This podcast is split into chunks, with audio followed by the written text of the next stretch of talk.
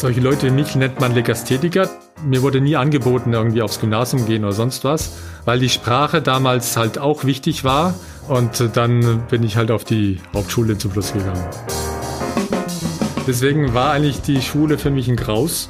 Also es war echt ein Albtraum, in die Schule zu gehen. Äh, ich habe mich lieber schlagen lassen, als zurückzuschlagen. Und insofern war eigentlich, ja, ich habe alles gemacht, nur nicht, ich wollte nur nicht in die Schule.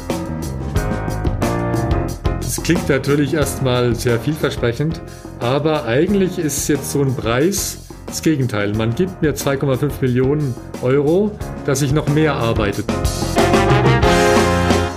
Bei My Grand Story spreche ich mit Menschen, die mit ihrer Lebensgeschichte unser Weltbild auf den Kopf stellen und Schubladendenken eindrucksvoll durchbrechen. Ich bin Yusuf Breschner, Deutsch-Afghane, Flüchtlingskind, Startup-Investor und euer Host. Willkommen bei My Grand Story. Heute mit der Story von Professor Wernsdorfer.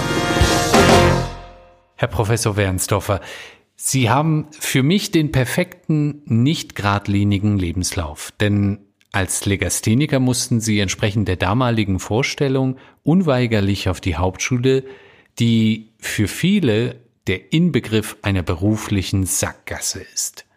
Heute sind Sie Humboldt-Professor am renommierten Karlsruher Institut für Technologie, Leibniz-Preisträger und einer der führenden Quantenphysiker weltweit. Wie würden Sie eigentlich Ihre Kindheit beschreiben? Ja, die Kindheit, äh, wir waren eine Familie von äh, sieben Kindern. Das heißt, ich war der Zweite und das heißt, meine Eltern waren eigentlich beschäftigt mit vielen anderen Kindern. Das heißt, meine Kindheit war sehr frei. Ich konnte tun, was ich wollte eigentlich, wurde nicht so beaufsichtigt. Und ich würde sagen, wir sind gestreunt. Das heißt, wir durften ziemlich schnell aus dem Haus raus und sind dann in den Wäldern eigentlich gestreunt und haben uns amüsiert. Also mhm. ich bin ganz ungezwungen, ohne Druck von Gesellschaft eigentlich aufgewachsen erstmal am Anfang. Welche Personen haben Sie denn sehr stark geprägt, so bis zum 10., 12. Lebensjahr? Also meine Person, die mich geprägt hat, war hauptsächlich mein Vater. Mein Vater, der hat sehr gerne das Haus verbessert, gebastelt hm. und ich war interessiert an den Arbeiten, die er gemacht hat und ich durfte dann, wie ich mit äh, drei, vier Jahren schon, durfte ich irgendwas festhalten. Er hat reingebohrt und äh, insofern habe ich ein bisschen das Handwerkliche von ihm gelernt und war eigentlich immer sehr daran interessiert, mit ihm was zu basteln. Und äh, dann an irgendeinem Punkt wollte man dadurch dann unabhängig von den Eltern werden und da habe ich andere Sachen gebastelt, wie zum Beispiel Flugzeuge, mhm. kleine Modellflugzeuge und habe mich dann in solchen Sachen gesteigert. Jedenfalls würde ich sagen, der erste Antrieb kam von meinem Vater. Und haben Sie dort in diesem Alter dann auch schon einen Berufswunsch gehegt, dass Sie gesagt haben, Sie möchten vielleicht Flugzeugbauer werden? Also mein Traum, äh, man muss sich in die Kinderzeit zurückversetzen. Mein Traum war, ich wollte Flugzeuge bauen, die ich ferngesteuert kontrollieren kann. Jetzt so eine Fernsteuerung war damals noch sehr teuer und mein Traum war eigentlich, diese Fernsteuerung zu bekommen.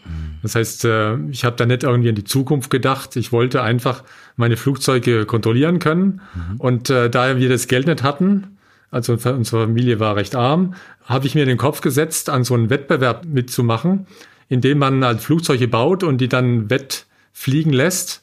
Und wenn man den gewinnt, diesen Wettbewerb, dann im Endeffekt kriegt man eine Fernsteuerung mhm. für dann für diese ferngesteuerten Flugzeuge. Und da habe ich mich reingesteigert und habe dann auch die Fernsteuerung gewonnen zum Schluss. Aha. Also es ist ein nationaler Wettbewerb gewesen, also war schon schwieriger. Da musste man viele Flugzeuge bauen und dann halt äh, das gut machen. Und das hat geklappt und dann hatte ich meine Fernsteuerung und dann wollte ich halt immer mehr, immer kompliziertere, schnellere Flugzeuge bauen und habe das dann auch erstmal so gemacht.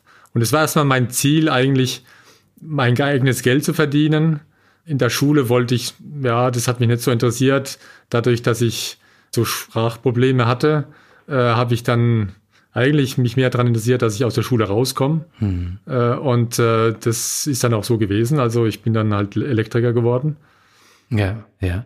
Und wenn man jetzt nochmal so diese Episode, als Sie von der Grundschule in die Hauptschule gegangen sind, Sie sagen, Sie waren jetzt nicht sehr gut im Deutschen, aber Sie haben ja sicherlich auch schon gewisse Ansätze gehabt in den Fähigkeiten, die Sie jetzt natürlich voll ausleben können. Hat es da so gewisse Fächer gegeben, die Sie besonders gut konnten?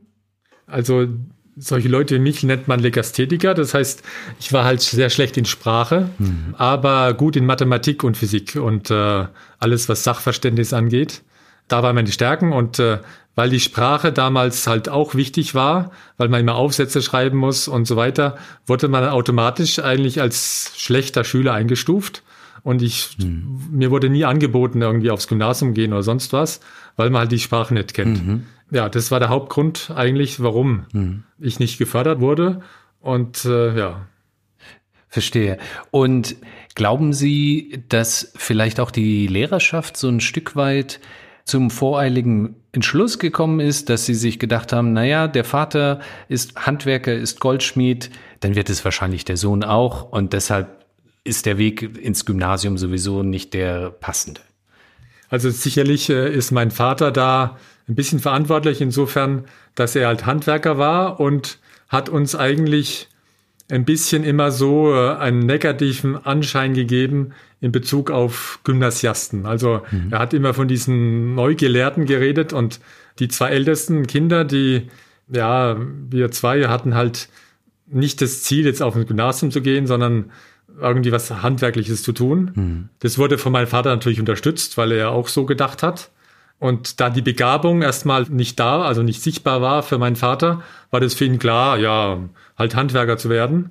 Und dann mhm. startet man so. Das war bei meinem dritten Bruder dann anders da. Der war sehr gut in der Schule gleich von Anfang an. Mhm. Und den haben sie dann auch im Gymnasium äh, gelassen und äh, gefördert. Aber ja, bei uns die zwei mhm. Älteren, die, die, die wurden erstmal so als Handwerker losgeschickt. Ja. Und haben Sie noch Kontakt zu einigen der Lehrern aus der Grundschule, die vielleicht jetzt nach vielen Jahren auf Sie zugekommen sind, nachdem Sie viele internationale Preise gewonnen haben und Professor sind und sich entschuldigen, in Anführungsstrichen, und meinen, wir haben Ihr Talent komplett verkannt und äh, es tut uns leid, dass Sie keine Förderung bekommen haben.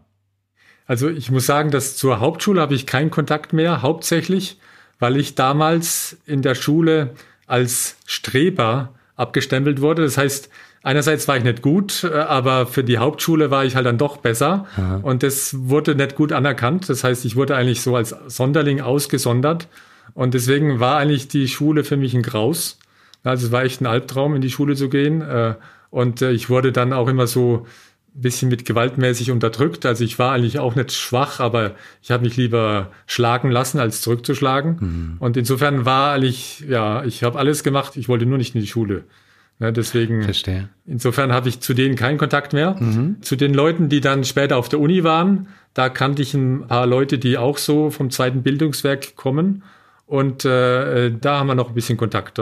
Mhm. Und die bewundern mich natürlich jetzt, äh, weil äh, ich da schon eine Ausnahme bin in Bezug auf den anderen. Aber ja. Ja, ja, ja. Sie haben auch eine Elektrikerlehre gemacht und waren dann unter anderem auch auf Baustellen. Haben Sie aus dieser Zeit etwas mitnehmen können, das Sie heute noch in Ihrer aktuellen Tätigkeit verwenden können oder gewisse Einsichten und äh, Gegebenheiten?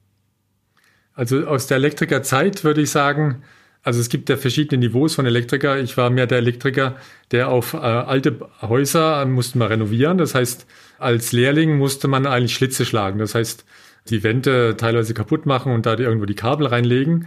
Das heißt, es war nicht sehr niveauvoll äh, Arbeit, äh, richtig hart. Und äh, als junger Mensch auf dem Bau ist man dann, wird man auch wieder ein bisschen verhänselt, weil man halt nicht so stark ist oder ja, nicht so schnell arbeiten kann. Und äh, insofern würde ich sagen, ich habe zwar das harte Arbeiten gelernt, aber ich habe auch ein bisschen gelernt, dass ich das nicht mein ganzes Leben lang machen will. Mhm. Und deswegen war eigentlich vorprogrammiert, dass ich dann eigentlich das nicht durchziehen will mhm. für später. Ne? Das, äh, das hat mich nicht so angezogen. Also als Elektriker-Ausbildung würde ich sagen, äh, außer das harte Arbeiten und ein bisschen Muskeln bekommen, habe ich jetzt nicht viel mitgenommen. Da habe ich von meinem Flugzeugbauen viel mehr gelernt, weil man Flugzeuge muss man ja verstehen, wie die funktionieren und, und optimieren. Und äh, da habe ich eigentlich dann mir selber mehr beigebracht als das, was ich wirklich als Elektriker gelernt habe. Natürlich kann ich jetzt zu Hause meine Elektrik zerlegen und so oder einen Staubsauger mal auseinanderbauen, aber Ja. Mhm. Die Arbeitskultur ist natürlich auch eine ganz andere. Da muss man sicherlich eine sehr dicke Haut haben auf der Baustelle. Wie würden Sie die zwei unterschiedlichen Arbeitskulturen beschreiben? Also das eine an der Baustelle und dann heute das, was Sie tun, nämlich an der Uni zu forschen. Gibt es da auch Parallelen Ihrer Meinung nach? Also der Unterschied ist so, dass, äh, wie ich Elektriker war, hat man mir gesagt, ich soll irgendwas tun äh, und dann habe ich das gemacht und ich habe es versucht immer gut zu machen und dann am Abend durfte ich eigentlich dann nach Hause und abschalten. Hm. Natürlich war dann müde und denkt dann schon noch ein bisschen dran, aber eigentlich konnte man echt abschalten. Das ist jetzt ganz anders da. Das heißt, jetzt inzwischen ist man auf der Uni und da sagt man sich, wo sind die Wissensgrenzen? Und die Wissensgrenzen will ich irgendwo ich Lust habe weiterschieben. Ne? Es ist ein bisschen manchmal beeinflusst von irgendwelchen Problemen, die es so gibt, die man lösen sollte. Aber eigentlich ist man ganz frei. Und äh, jetzt kann ich ganz frei eigentlich das tun, was ich machen will.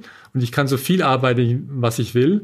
Der Nachteil ist natürlich, dass man jetzt nicht mehr abschaltet. Das heißt, ich habe jetzt eigentlich mein Hobby zum Beruf gemacht und dann äh, arbeitet man eigentlich sehr viel im Endeffekt. Hm. Aber man ist erstmal sehr frei und äh, das füllt das Leben dann schon viel besser aus, mhm. als wenn man nur arbeitet, um Geld zu verdienen.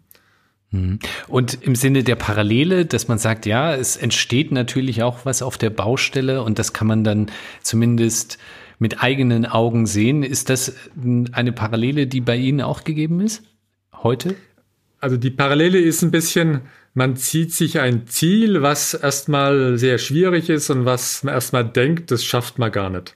Und dann kommt man dann schon hin. Man muss zwar manchmal ein bisschen kauen und das ist manchmal nicht so einfach, aber man kann sich da durchbeißen. Und das, das Durchbeißen, wenn man so einen alten Bau da anschaut und den muss man zerlegen und dann lässt man ein paar Wände dran und dann baut man wieder auf. Man glaubt dann gar nicht zum Schluss, was da wirklich rausgekommen ist. Also dachte, wow, mhm. da haben wir wieder sehr gute Arbeit eigentlich gemacht. Äh, insofern würde ich sagen, was wir jetzt machen, ist ein bisschen ähnlich, nur halt nicht so physikalisch dass man halt mit, mit Muskeln da rangeht, sondern mehr mit Verstand und irgendwelchen neuen Ideen. Aber das Unmögliche möglich zu machen, das, das ist vielleicht ein bisschen was parallel ist. Und was man jetzt in der Forschung halt dann noch mehr auf, bis zur Ekstase dann treibt, dass man sagt, ja, wie zum Beispiel der Quantencomputer, der ist erstmal unmöglich, aber das schaffen wir schon, das schaffen wir schon, dass er irgendwann funktioniert. Mhm. Ich würde sagen, dieses äh, am Ball bleiben, äh, würde ich sagen, das das hat man schon als Elektriker gelernt. Also, mhm. aber ist wahrscheinlich unabhängig vom Beruf, dass sobald man eine Aufgabe bekommt, die schwierig ist, dass man halt nicht gleich aufgibt.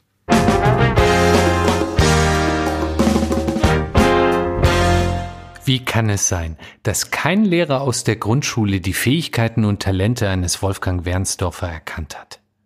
Katja Urbatsch erklärt mir, mit welchen Schwierigkeiten Arbeiterkinder konfrontiert werden, wenn sie eine akademische Laufbahn einschlagen möchten? Also ich bin Katja Urbatsch und ich bin die erste aus meiner Familie, die ein Hochschulstudium geschafft hat. Und das ist so mein Lebensthema mittlerweile, das mich sehr beschäftigt hat, was ähm, es eigentlich für Hürden auch gibt, wenn man aus einer nicht akademischen Familie kommt, äh, wenn man dann studieren möchte. Also wir gucken in Deutschland einfach zu sehr auf die Eltern und gucken, was die machen und danach schätzen wir ein, was das Kind schaffen kann. Das ist dieses Merkmal, dass wir schauen, okay, was hat ein Kind für einen sozialen Status? Was hat die Familie für einen sozialen Status? Und davon leite ich ab, was das Kind schaffen kann oder was ich auch denke, was das Kind, was das Richtige ist für dieses Kind. Und das ist einfach, der Name ist dann einfach ein Statussymbol sozusagen. Das äh, kennzeichnet, aus was für einer Gesellschaftsschicht komme ich. Und dann, wenn man natürlich einen Namen hat, der vielleicht typisch ist für eine bestimmte Gesellschaftsschicht, macht man es den Leuten natürlich sehr einfach, einen in eine Schublade zu stecken. Und das ist eben dieses Schubladendenken, was wir in Deutschland sehr stark haben. Und äh, häufig ist auch das Problem, dass wir uns das nicht bewusst machen und dass das natürlich sofort abgestritten wird und dass man sich angegriffen fühlt, wenn man das äh, sagt. Ähm, aber das ist einfach so und das müssen wir uns noch bewusster werden, wie sehr wir in Schubladen denken und sozialen Klassen. Und deswegen habe ich vor zwölf Jahren Arbeiterkind.de gegründet, damit andere es einfacher haben und damit vor allem diejenigen, die vielleicht zurückschrecken vom Studium, im Umfeld keine Vorbilder haben, keine Unterstützung, nochmal mehr ermutigt werden, ihr Potenzial zu entfalten. Katja Urbatsch bringt ein Anliegen auf den Punkt, das mich schon seit längerem beschäftigt. Wie können wir es schaffen, nicht in Schubladen zu denken und Fähigkeiten und Potenziale urteilsfrei zu erkennen und zu fördern? Professor Wernsdorfer hat mit seiner Karriere viele Klischees überwunden. Aber welches Ereignis hat dazu geführt, dass er seine Elektrikerlaufbahn über Bord geworfen hat?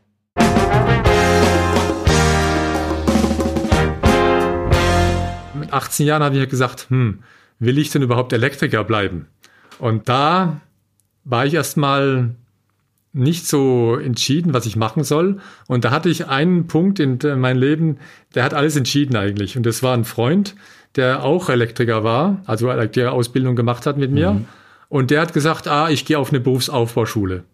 Und äh, ich habe mir gesagt, wenn der das kann, dann kann ich das auch. Mhm. Und diese kleine Entscheidung hat dann eigentlich einen gewissen Ball ins Rollen gebracht, der dann äh, das ganze, ganze Karriere geändert hat weil mit einer Berufsaufbauschule kommt man nicht sehr weit, braucht man gleich eine Berufsoberschule, dann macht man sein Abitur nach. Das reicht immer noch nicht, irgendum was Vernünftiges zu machen. Das heißt, man geht auf die Universität und dann auf der Universität äh, ist man halt in Konkurrenz mit sehr guten Leuten. Ich musste ja das Ganze nachher nacharbeiten, hm. diese, diese ganzen Kenntnisse. Und dann wollte ich mich unter die Besseren zählen, unter den Studenten.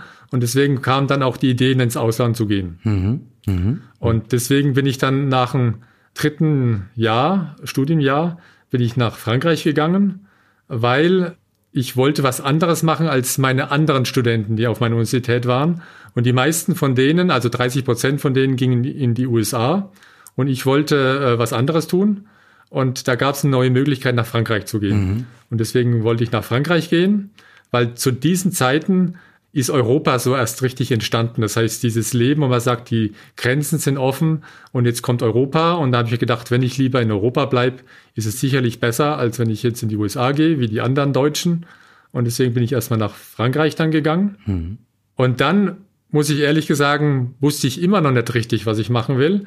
Also bis dem Punkt vielleicht 25 Jahren durch diesen kleinen äh, Freund bin ich in eine, in eine Bahn reingegangen und die Bahn hat was ausgelöst wo ich eigentlich immer so entschieden habe, äh, was ich nicht machen will und was übrig geblieben ist, habe ich gemacht. Äh, und okay. das Ganze hat sich erst dann geändert, wie ich das erste Mal im Labor war. Mhm. Also bei meinem ersten Praktikum im Labor habe ich plötzlich gesagt, au, jetzt habe ich endlich mal ein Ziel, was mir gefällt. Und dann habe ich mir ziemlich schnell entschieden, ich würde gern Forscher werden. Und dann hat es eigentlich äh, die richtige Karriere erstmal ausgelöst. Mhm. Das heißt, das Ganze ist nicht so, wie man manchmal träumt, dass man sagt, von vornherein äh, waren die Leute so aufgeweckt, dass sie dann diesen neuen Weg eingehen, sondern in meinem Fall war sehr viel Glück dabei von einer Seite und dann äh, Hartnäckigkeit, weil jeden neuen Weg, den ich eingeschlagen habe, war dann eigentlich mit Steinen gepflastert und insofern musste man dann halt immer kauen und sagen, ja, jetzt kann ich nicht mehr in die Diskothek gehen, jetzt kann ich nicht mehr dies machen und nicht mehr jenes machen. Mhm. Aber man hat halt dieses neue Ziel in meinem Kopf gehabt. Und äh, so, viel, so bin ich eigentlich gestartet. Bevor Sie die Promotion begonnen haben, haben Sie natürlich Ihr Studium abgeschlossen und zu dem damaligen Zeitpunkt wahrscheinlich auch Maßstäbe in Ihrer Familie gesetzt. Was haben denn Ihre Eltern zu dem damaligen Zeitpunkt gesagt? Jetzt ist mal gut, jetzt reicht's, Studium hast du hinter dir und jetzt bitte äh, einen ganz gewöhnlichen Beruf nachgehen. Oder, oder was haben die da gesagt? Also sie waren sehr frei. Also die, mein Vater hat halt gesehen, dass ich in der Schule nicht so gut war und hat gesagt, für dich ist es beste, Handwerker zu werden. Wie ich dann gesagt habe, ich will mich weiterbilden, hat er mich sofort unterstützt. Hat er gesagt, ja, kannst du machen, kein Problem. Und die haben mich dann eigentlich ziemlich schnell nur bewundert und haben gesagt, wow, was der mal macht, mal schauen, was rauskommt. Ich hatte volle Freiheit und sie haben mich eigentlich nur unterstützt äh, in dem Ganzen. Mhm. Und dann haben Sie promoviert und was war der Stein des Anstoßes, dass Sie gesagt haben, ja, ich möchte jetzt nach der Promotion nicht etwa in die Wirtschaft gehen, sondern ich möchte weiter in der Forschung bleiben und auch Professor werden? Gleich nach der Start von der Promotion, das heißt vier Monate später, hatte ich schon im Kopf, eigentlich Forscher zu werden. Das heißt, in der Mitte von meiner Promotion habe ich mir eigentlich schon das Forschungsgebiet ausgesucht, das Forschungsprojekt geschrieben, das ich zu, vor meiner Bewerbung als Forscher in Frankreich gebraucht habe dann. Mhm. Das heißt, ich habe eigentlich schon während meiner Promotion alles so gesteuert, dass ich dann äh, eigentlich Forscher in Frankreich werden kann. Und ich wurde dann äh, Forscher, ohne irgendwie einen Postdoc zu machen, also nochmal ins Ausland zu gehen. Ich konnte direkt ohne Übergang von meiner Promotion in die permanente Forscherstelle über, übergehen. Mhm. Und da hat mich eigentlich hauptsächlich interessiert, jetzt nicht Professor zu werden, weil ich hatte noch ein bisschen im Hintergrund, wie die Professoren in Deutschland sind und habe noch während meines Studiums jetzt nicht den Professor als die anstrebende Person gesehen. Ich wollte weiter basteln. Ne? Mhm. Ich wollte einfach forschen. Und das hat Frankreich mir eigentlich die Möglichkeit gegeben dass man äh, leicht nach der Promotion einfach forschen kann. Und da war eigentlich meine, meine Hauptproduktion dann, weil ich habe dann keine Zeit verloren, konnte direkt auf mein Gebiet, das sehr gut gestartet hat während meiner Promotion, direkt da weitermachen, aufbauen und es dann vertiefen und äh, hatte da sehr viele Erfolge. Und ich war auch sehr glücklich, 25 Jahre lang. Also ich bin mit 25 Jahren nach Frankreich gegangen, äh, habe da meine Promotion dann angefangen mit 27 Jahren, habe die permanente Stelle ab 30 Jahren gehabt und war dann noch 20 Jahre, gut 20 Jahre in Frankreich als Forscher und mein Hauptziel war eigentlich, die Wissen weiterzubekommen und äh, hatte Doktoranden, die ich äh, ein bisschen gelehrt habe, aber die Forschergruppe war eigentlich recht klein. Und dann kam der Punkt, wo man sagt, hm, ist das jetzt hm. alles in meinem Leben? Mache ich da jetzt so weiter? Oder suche ich mir noch ein anderes Ziel. Und äh, dann habe ich mir gesagt, gut, eigentlich bin ich ein sehr berühmter Forscher, ich müsste das ein bisschen ausschlachten und ausnützen und habe halt mich beworben. Und da gab es verschiedene Möglichkeiten. Und das Beste für mich, für mein Profil, war eigentlich wieder zu versuchen, nach Deutschland zurückzugehen. Nicht, weil ich jetzt nach Deutschland zurückgehen wollte, sondern einfach, weil Deutschland halt die besten Angebote machen konnte. Mhm. Und mit meinem Lebenslauf konnte ich dann in Deutschland Gelder bekommen, die kein anderer Deutscher hätte bekommen können. Mhm. Und das hat mich erstmal angezogen. Ich wollte aber eigentlich gar nicht weggehen. Es war erstmal nur so ein im Hinterkopf, so eine Idee, sagen, ja, mache ich doch noch was anderes, bevor ich jetzt in Rente gehe. Mhm. Und das lockt dann immer, weil jedes Mal, wenn man auf einer Konferenz geht, dann vergleicht man sich mit anderen Forschern und die anderen Forscher sagen dann, ah, wenn du dahin gehst, könntest du so viel verdienen und da so viel. Und dann äh, jedes Mal lockt es einen weg. Aber dann war ich eigentlich sehr glücklich in, in Grenoble und wollte eigentlich dort bleiben. Und deswegen habe ich lange gezögert dann, wie ich dann Angebote bekommen habe mhm. in Deutschland, ob ich das überhaupt annehme. Und dann der Punkt zu sagen, ich bin Professor, war eigentlich der Punkt, wo ich Angst hatte. Ich hatte Angst, dass ich kein guter Professor bin, weil äh, ja, ich war halt nur Forscher bisher und äh, jetzt als Professor muss man andere Sachen können man muss die Basis noch wieder richtig äh, hm. erklären können und nicht nur die komplizierte Forschung äh, erklären. Und ich hatte erst mal ein bisschen Angst, Professor zu werden. Und irgendwann habe ich gesagt, gut, ich springe da einfach mal rein. Und wenn es nicht klappt, kann ich wieder zurück. Weil die Franzosen waren, sind auch jetzt noch offen. Wenn ich jetzt zurückgehen wollte, nehmen sie mich gleich wieder auf als Forscher. Mhm. Aber jetzt, äh, die Professorenseite hat dann andere Vorteile, die man erst sieht, wenn man Professor ist. Also das Lehren ist dann schon in einem gewissen Alter eigentlich interessant, dass man sein Wissen an die jüngere Generation weitergibt. Mhm. Und es gibt eine andere Befriedigung, die dann auch interessant ist. Sie sind heute ein renommierter Spitzenprofessor. Wie würden Sie reagieren, wenn eines Ihrer Kinder beabsichtigt, eine Handwerkerlehre machen zu wollen? Also meiner Meinung nach ist, dass man die Kinder sehr freilassen soll. Insofern, dass äh, jeder hat eine Veranlagung und eine gewisse Liebe, die durch verschiedene Umgebungen gesteuert wird. Da kann man Einfluss einnehmen ein bisschen. Also man kann versuchen, sie ein bisschen zu lenken, aber man muss sie sehr frei äh, lassen. Und das sieht man jetzt bei unseren vier Kindern. Also die erste geht mehr in Richtung Biologie. Das gefällt ihr halt erstmal Tiere und jetzt mehr Pflanzen. Sie hatte dasselbe Problem ein bisschen äh, mit Legastheniker, das heißt Sprachprobleme. Und deswegen war sie auch nicht so gut in der Schule. Aber sie hat ähm, einen starken Willen und hat es dann jetzt auch geschafft, dass er auf der Universität äh, im Moment Biologie äh, studiert im Master. Mhm. Die zweite äh, hat dann Physik angefangen, ähnlich wie ich, und aber mehr in dem, auf der Materialseite.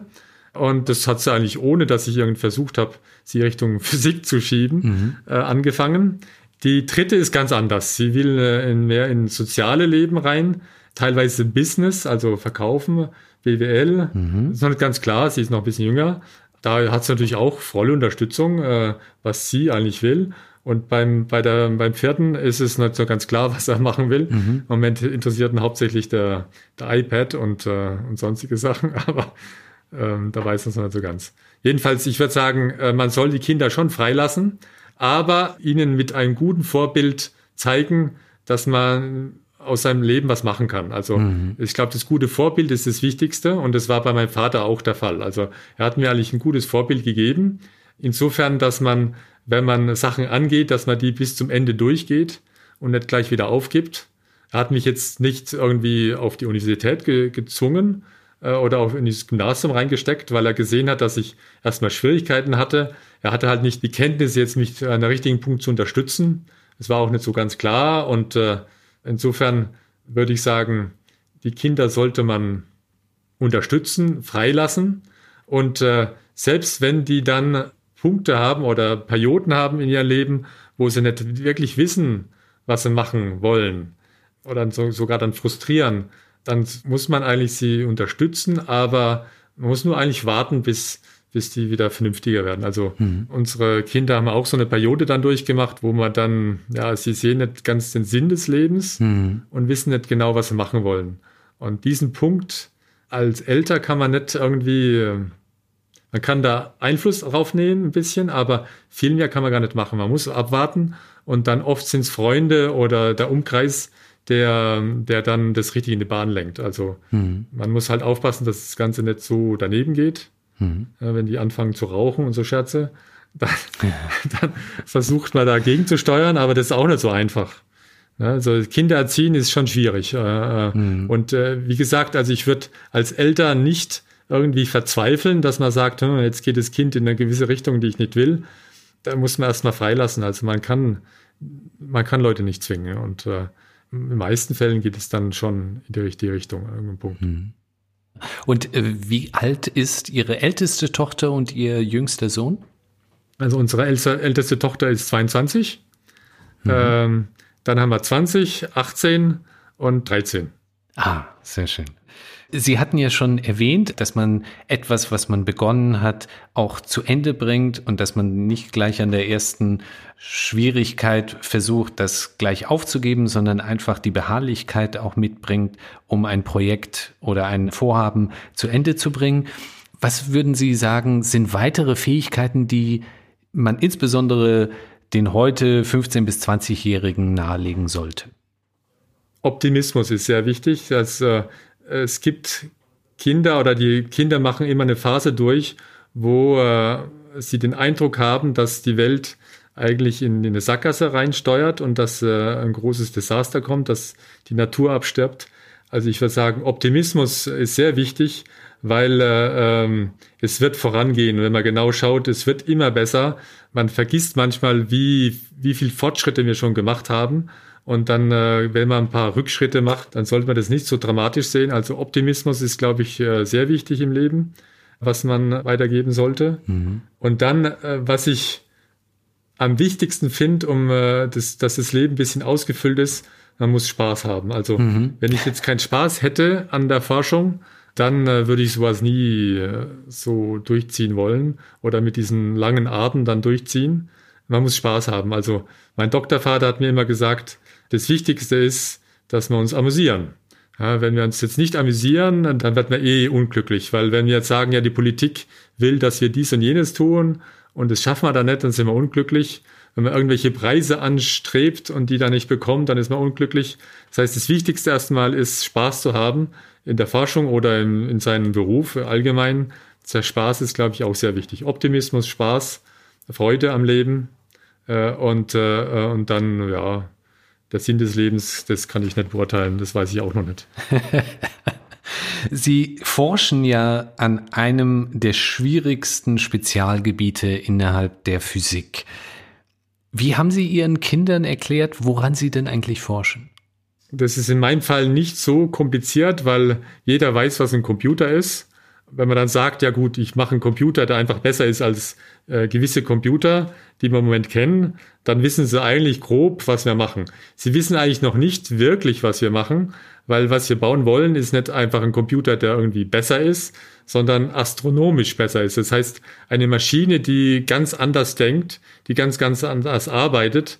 Und das kann man erst dann verstehen, wenn man weiß, was Quantenphysik ist mhm. und wie Quantenlogik funktioniert. Mhm. Und das lernt man eigentlich nur dann, wenn man Physiker wird oder ja, irgendein fortgeschrittenes Studium an irgendeinem Punkt. Das heißt, was wir wirklich tun, das ist schwierig zu verstehen. Mhm. Was wir dann so jeden Tag tun, das ist wieder einfacher.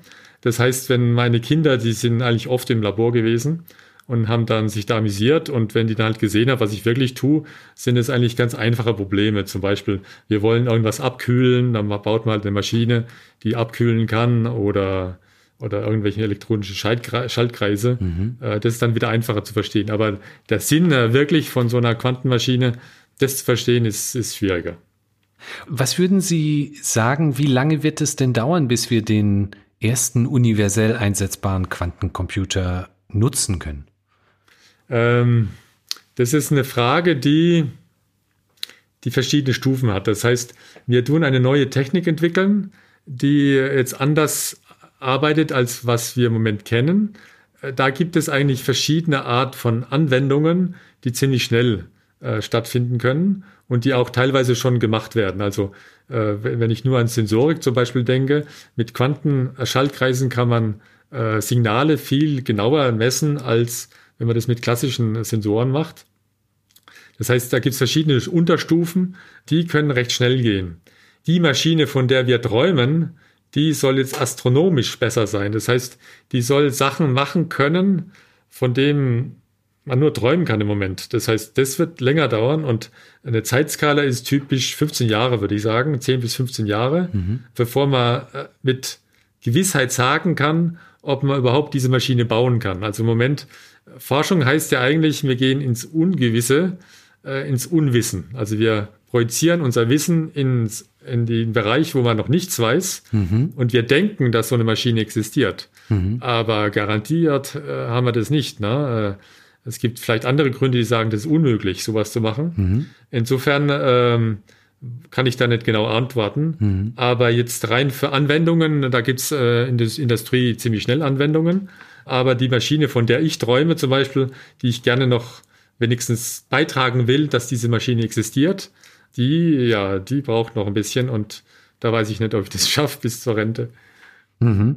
Sie sagen, dieser Quantencomputer ist astronomisch viel besser als das, was wir heute haben.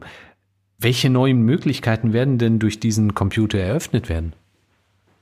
Also dieses Astronomische, das kann man so verstehen zum Beispiel, dass ich mit einem recht kleinen Quantencomputer noch, kann ich Zahlen repräsentieren, die größer sind als alle Elementarteilchen unseres Weltalls.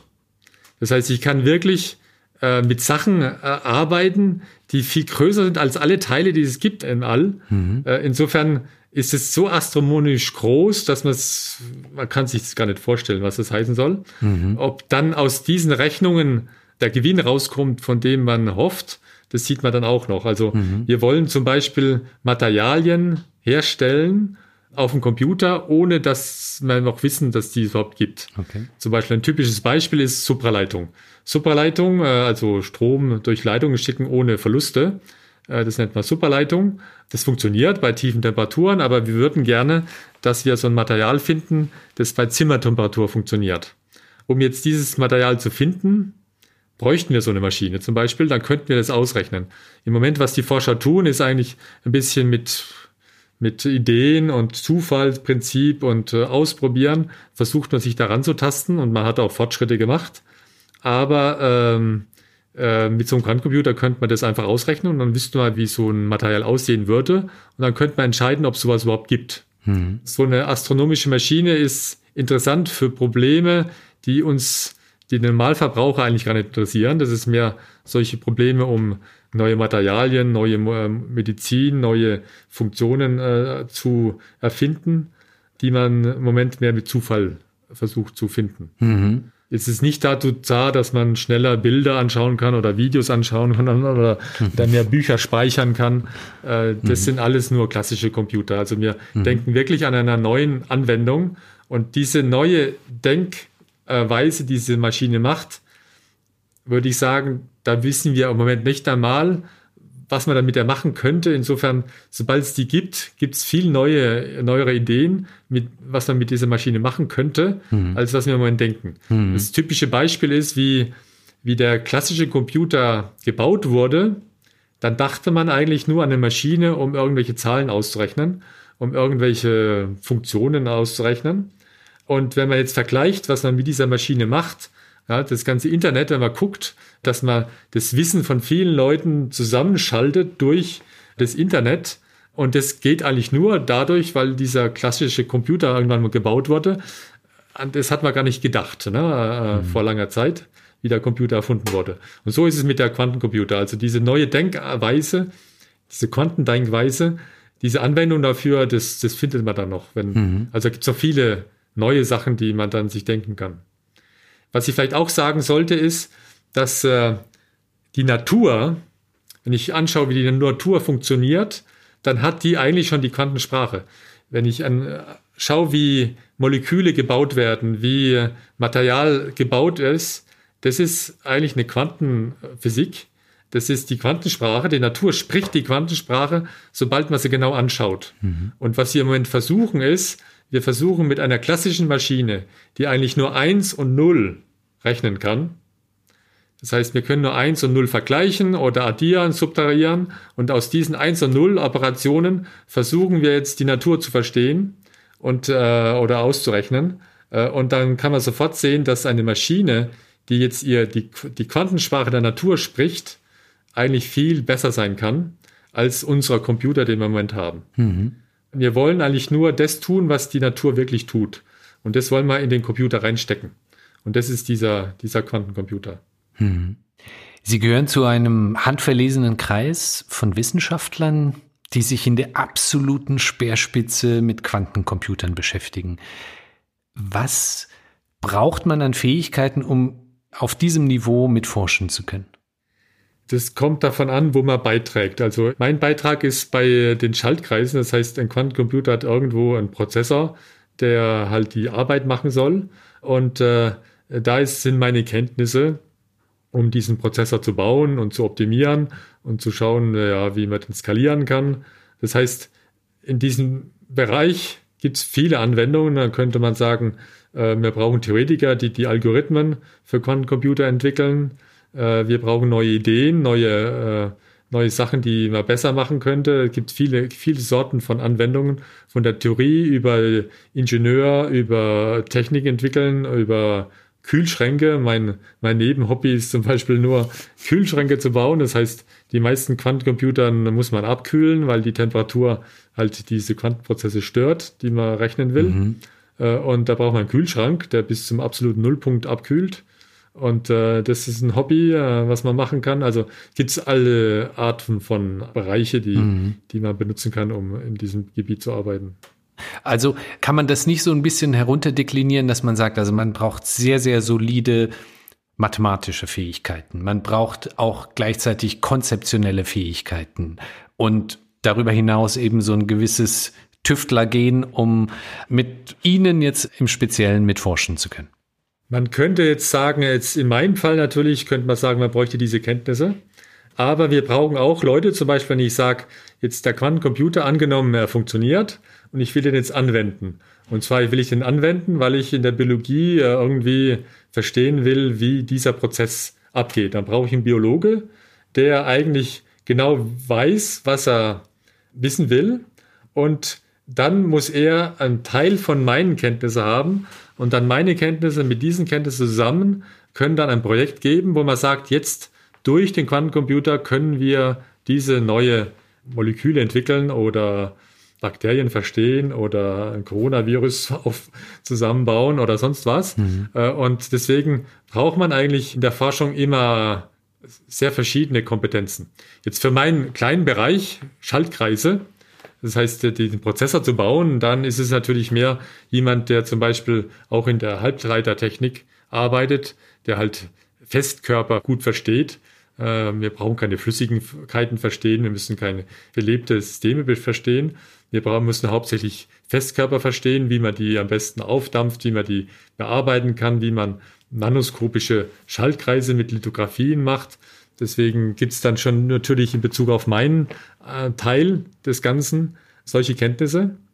Aber eigentlich ist es sehr breit und zwar bis zu der Anwendung. Das heißt, wir brauchen auch Leute, die gerne so einen Computer anwenden wollen. Und wir haben ja so, schon so Probecomputer, wo man rechnen kann.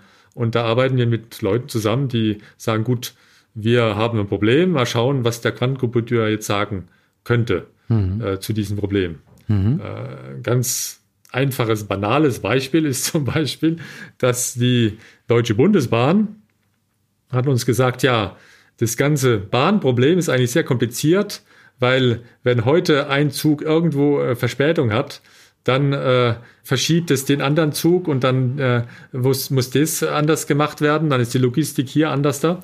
Und das ganze Problem ist so kompliziert, dass man halt eine Maschine bräuchte, die es im Moment nicht äh, gibt. Ja, und da machen wir solche Probeversuche, äh, wie so eine Maschine zum Beispiel jetzt so ein Problem lösen könnte. Insofern gibt es auf der Anwenderseite äh, brauchen wir Leute, die Kenntnisse haben.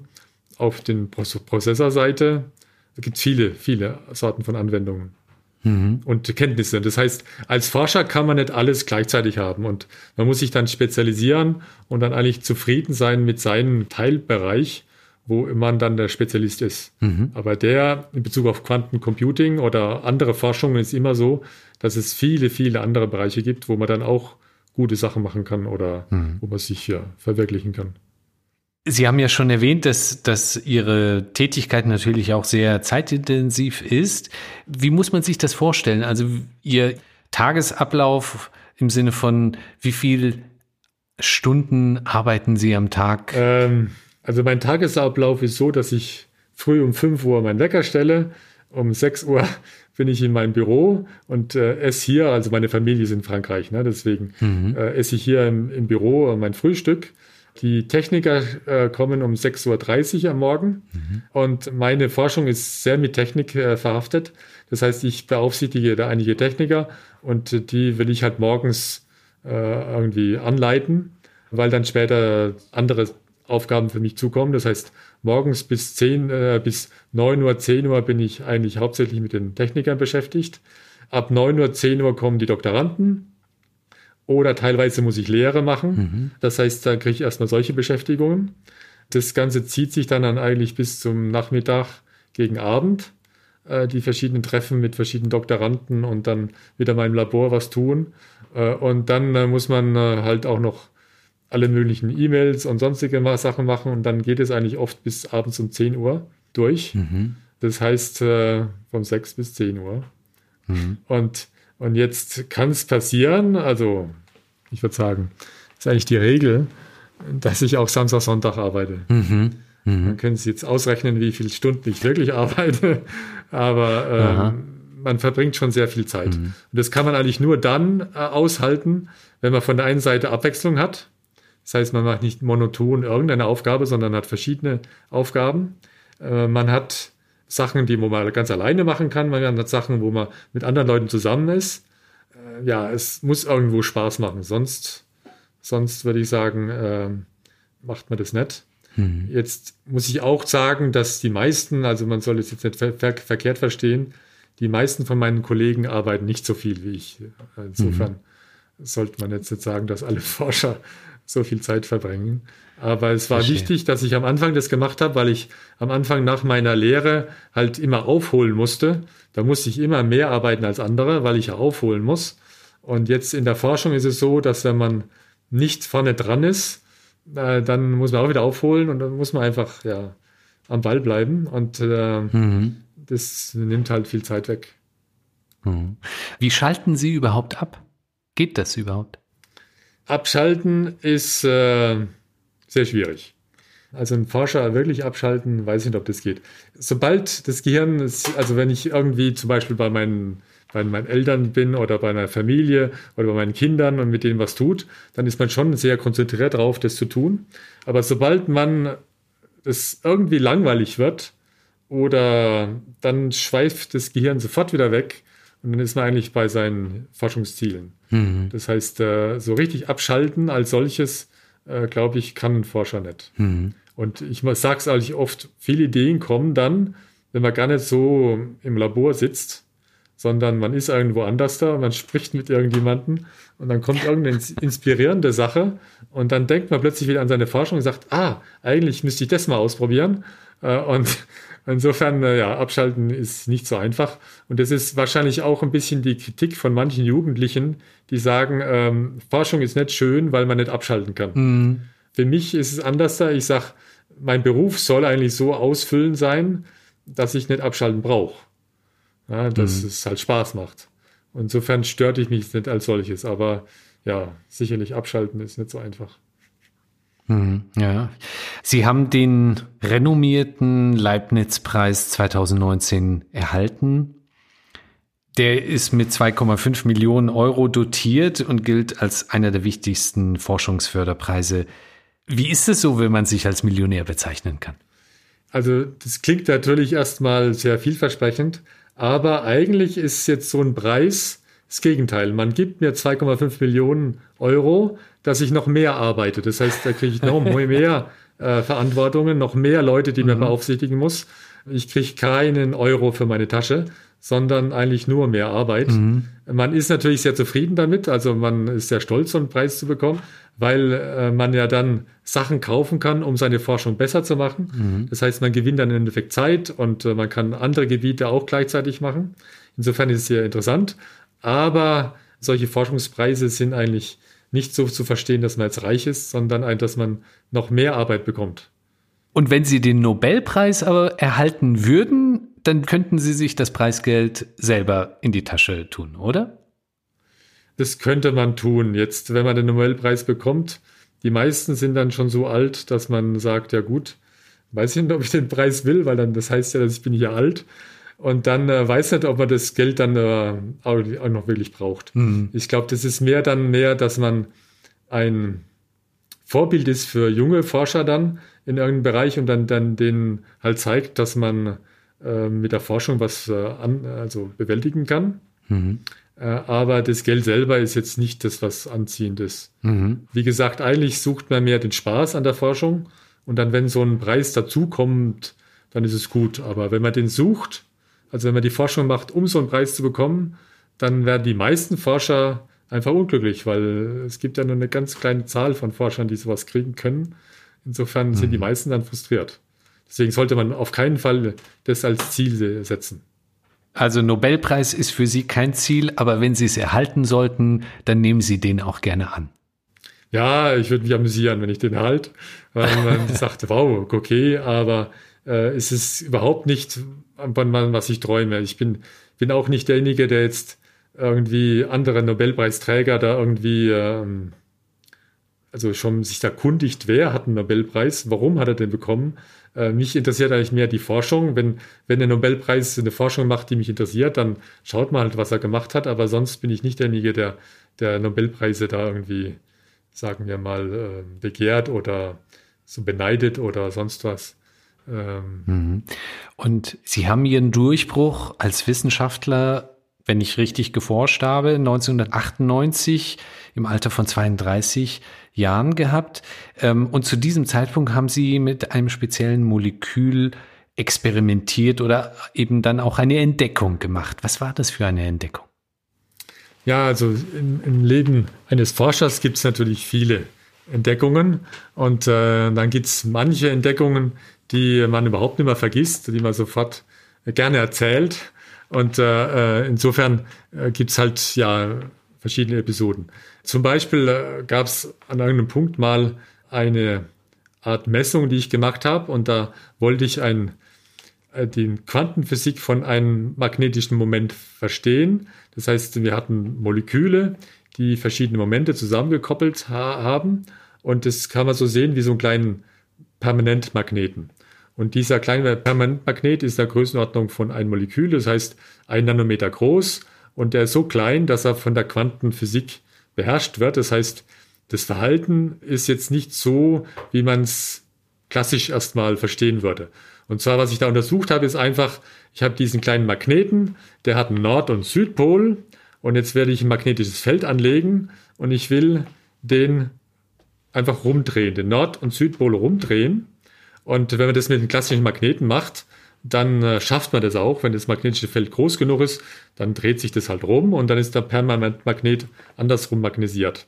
Jetzt hatte ich aber ein Quantenobjekt und äh, dieses Quantenobjekt kann sich jetzt plötzlich rumdrehen, selbst wenn klassisch das Ding, äh, der Magnet sich nicht rumdrehen sollte. Und äh, die Forschung war jetzt zu, rauszufinden, wie kann ich diesen Quanteneffekt, das nennt man Quantentunneln, dieses Quantenmagnetens beeinflussen. Und da musste ich ein anderes Magnetfeld anlegen. Und äh, dann habe ich gesehen, dass ich mit diesem anderen Feld Oszillationen von dieser Wahrscheinlichkeit, dass der Magnet sich rumdreht oder nicht, auslesen konnte. Und es war eine Voraussagung, die äh, die Theoretiker äh, zehn Jahre vorher vorausgesagt haben und äh, die eigentlich den Quantencharakter von diesen Quantenmagneten wirklich beweist.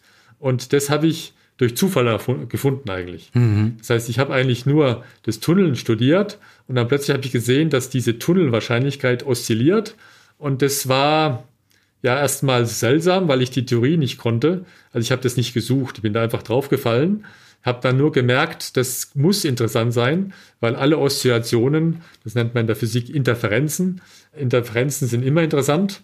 Und dann konnte ich noch so Paritätszeichen sehen von diesen Interferenzen. Das heißt, ich wusste, dass es was Interessantes ist, also sogar was sehr Interessantes, aber ich habe es noch nicht verstanden im Detail.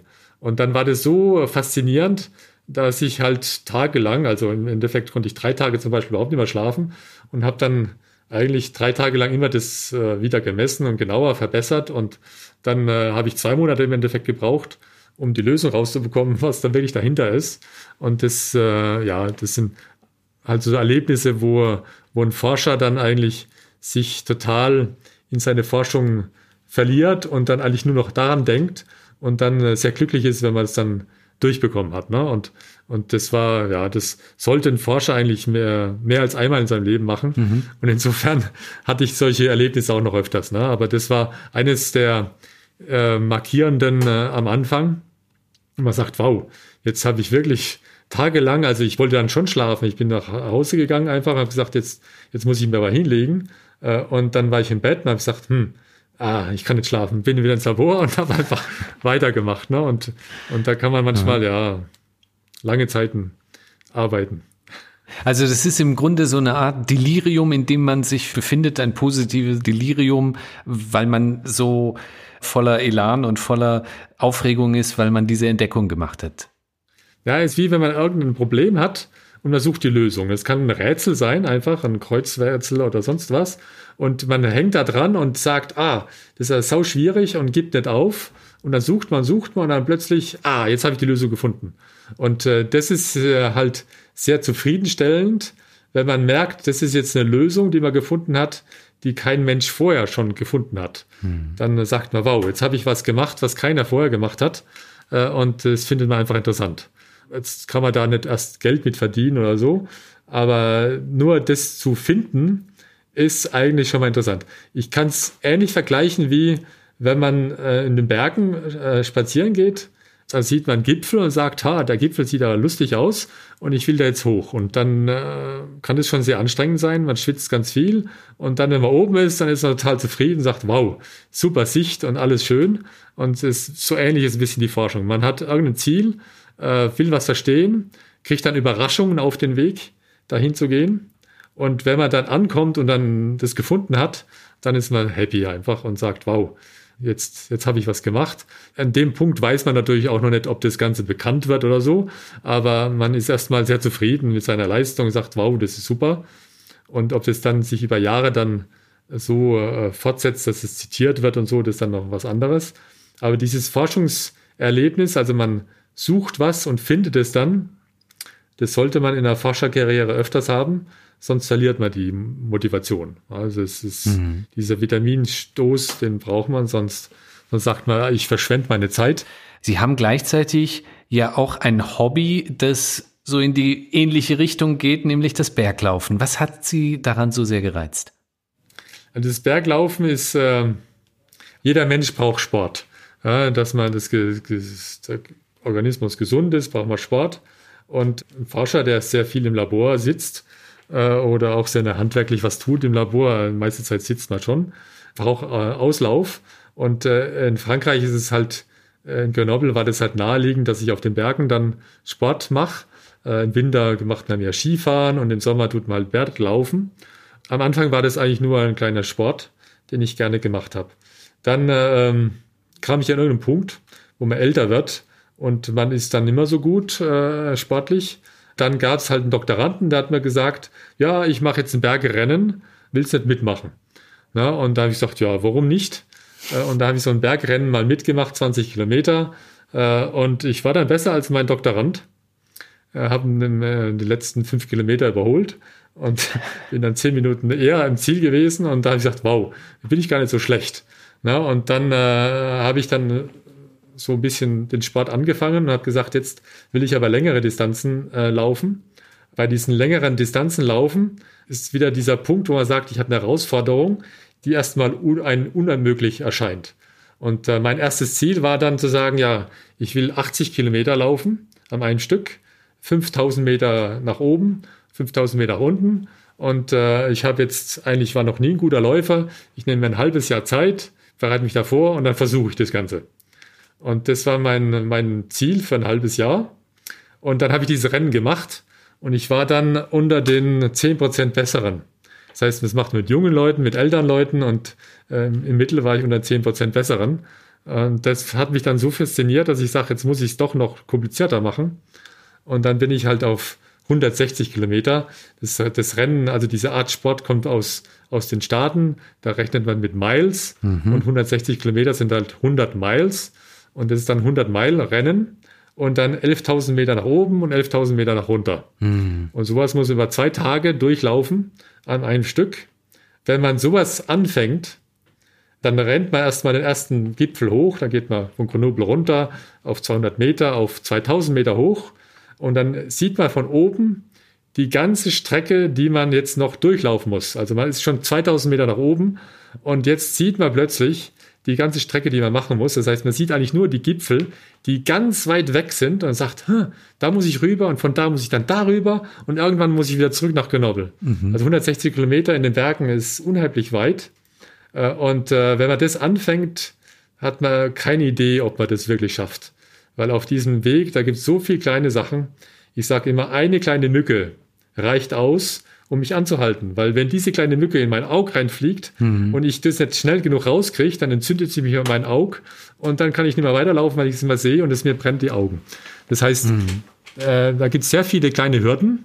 Und äh, wenn man jetzt ganz entmutigt da anfängt und sagt, das schaffe ich eh nie, dann schafft man das auch nicht. Deswegen, man sagt eigentlich nur, okay, ich amüsiere mich eigentlich, es macht mir Spaß, und jetzt mal der nächste Spaß, ich bin jetzt auf dem ersten Gipfel, ist, jetzt muss ich da wieder runterrennen. Und dann rennen wir wieder runter mhm. und dann ist man im Tal und dann sagt man, jetzt, jetzt kann ich ja den nächsten Tag auch wieder hoch. Und so hangelt man sich dann durch die 160 Kilometer durch. Und das ist eine Herausforderung. Die Menschheit wird da nicht sehr weitergebracht.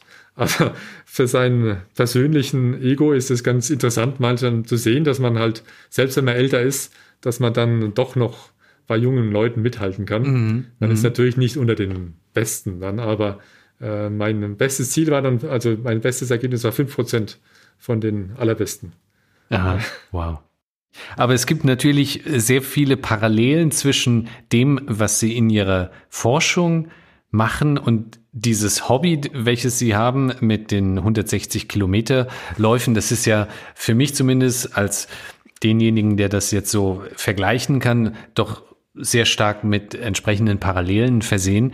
Was sagt Ihre Familie dazu, dass Sie eben sich neben der doch sicherlich sehr arbeitsintensiven Forschertätigkeit jetzt noch ein weiteres Hobby hinzugeholt haben, welches dann auch nochmal doch einiges an Zeit beansprucht? Ja, ähm, Meine Frau war da nicht so dafür. Also sie sagte, ja, sie lässt mich das dann schon machen. Also das Training selber, also ich brauche Sport. Also so typischerweise zweimal, dreimal die Woche muss ich Sport machen, sonst fühle ich mich nicht wohl. Mhm. Äh, und ob ich das jetzt in den Bergen mache, und vorher habe ich es auch in den Bergen gemacht, das heißt, das ist jetzt nicht das Problem für meine Familie gewesen. Äh, es ist mehr dieser Punkt, wo ich sage, jetzt mache ich ähm, Rennen von 260 Kilometer und dann sagt meine Frau, ah, mach sie da nicht kaputt, äh, kannst du nicht irgendwie dies und jenes passieren. Äh, es kann was passieren, manchmal sterben Leute bei solchen Rennen. Generell würde ich sagen, ist man jetzt, ist es nicht so gefährlich. Meine Frau ist natürlich immer sehr happy, wenn ich sage, jetzt mache ich nicht so ein Rennen. Aber, aber ab und zu muss ich es dann, dann doch nochmal machen.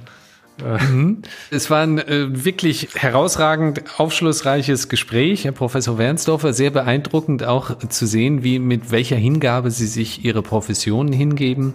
Und ich kann mich nur wiederholen. Herzlichen Dank für Ihre Zeit und die Möglichkeit, dieses Gespräch führen zu dürfen und insbesondere für Ihre Flexibilität. Herzlichen Dank. Ich bedanke mich auch bei Ihnen. Es war sehr angenehm und äh, war eine Freude, Ihnen von meinem Leben zu erzählen. Falls euch die Episode gefallen hat, freuen wir uns über eine Bewertung oder einen Kommentar in eurer Podcast-App. So unterstützt ihr unser gemeinnütziges Projekt dabei, bekannter zu werden. Auf migrantstory.org könnt ihr euch außerdem für unseren Newsletter eintragen und regelmäßig neue, inspirierende Lebensgeschichten entdecken. So wie die Story des Geschäftsführers der internationalen Marketingagentur Act 3 Youssef Hamouda in der nächsten Podcast-Folge. Wenn mir jemand eine Chance gibt, wenn mir jemand einfach die Möglichkeit gibt, derjenige zu sein, der ich bin und nicht mehr auf meinen Namen und auf meine Hautfarbe achtet, dann werde ich erfolgreich sein. Creative Producer Idir Ben Mama, Redaktion Yusuf Breschner, Ton Erik Gierig, Musik Scream Harder von BIG, Special Thanks Doana Ariane Navid Breschner und die gesamte Breschner Familie.